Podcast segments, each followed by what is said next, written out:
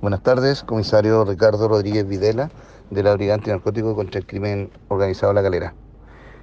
Oficiales de esta brigada, en una investigación coordinada con la Fiscalía Local de Los Vilos, lograron la detención de una persona de nacionalidad chilena por el delito de receptación e infracción a la ley de drogas.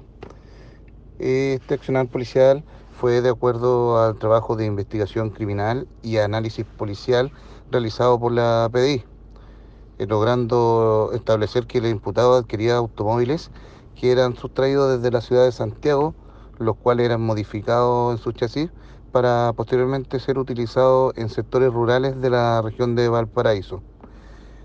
En el operativo se mm, procedió a ingresar a una parcela en el sector de Quinimarí, donde se ubicó un vehículo Mazda 2 y además se logró incautar 1.471 gramos de cannabis sativa y dinero en efectivo.